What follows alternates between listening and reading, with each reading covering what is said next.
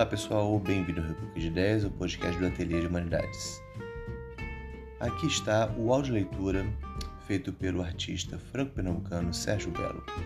A provocativa que nós fizemos a ele, o que pode a arte, dentro do contexto do Ciclo de Humanidades 2021, segundo encontro, que trata exatamente desse tema, o que pode a arte, como a arte se relaciona com a vida, Sérgio Belo, um artista franco-pernambucano, fez um pequeno textinho onde busca responder a isso, trazendo a sua perspectiva de uma arte engajada. Convidamos você também a conhecer a entrevista que fizemos com Sérgio Belo. Eu, André Manelli e Paulo Henrique Martins o entrevistamos e essa entrevista está disponível no República de 10 e também no canal do Ateliê de Humanidades, ou seja, tanto em podcast quanto em vídeo, em quatro episódios. Desejamos uma excelente escuta.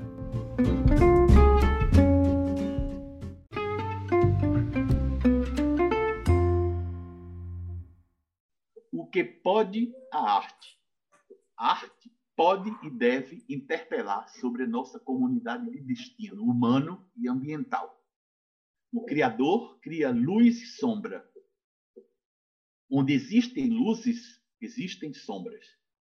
Crio paixões e interpelações, perguntas progressistas e respostas ativistas.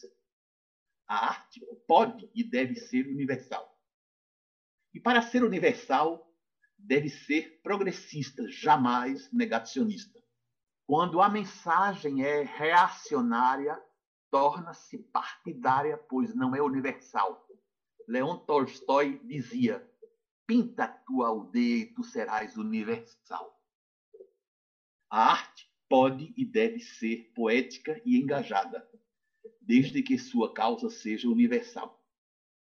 Assim, Exorcizo a dor, a minha, a nossa. Transcendo o dolorido, transgrido o tenebroso. Acolho a luz e crio resiliência. Endibi-me na língua francesa para conjugar os verbos créer e crier, criar e gritar, e clamar pelas palavras cri e crise, gritos e crises. A arte é a criação de imagens mentais de imagens visuais, de imagens verbais, de imagens picturais, de imagens musicais, tais ecológicos, tais gritos evidentes.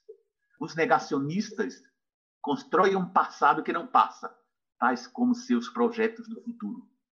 Eu sempre quis interrogar o presente, abrindo as portas do devir. O presente, o mais urgente, é nossa terra-mãe, nosso planeta diante da louca andança. É assim que minhas concepções artísticas intitulam-se Gritos da Terra. A arte pode e deve uivar contra as sombras que atingem Pachamama. Iluminar o futuro das crianças terríveis contra a ausência de luz no inferno verde. Permitir novos caminhos certeiros para todos os Raonis. Senão, será a Amazônia será um deserto e os terraplanas irão cantar. Índio quer apito e, se não quer, o pau vai comer. É pau, Brasil. Quantos paus, quantas pedras, é o fim do caminho. O pau-brasil vai virar cinza? E o que pode a arte em face disso? Thank you.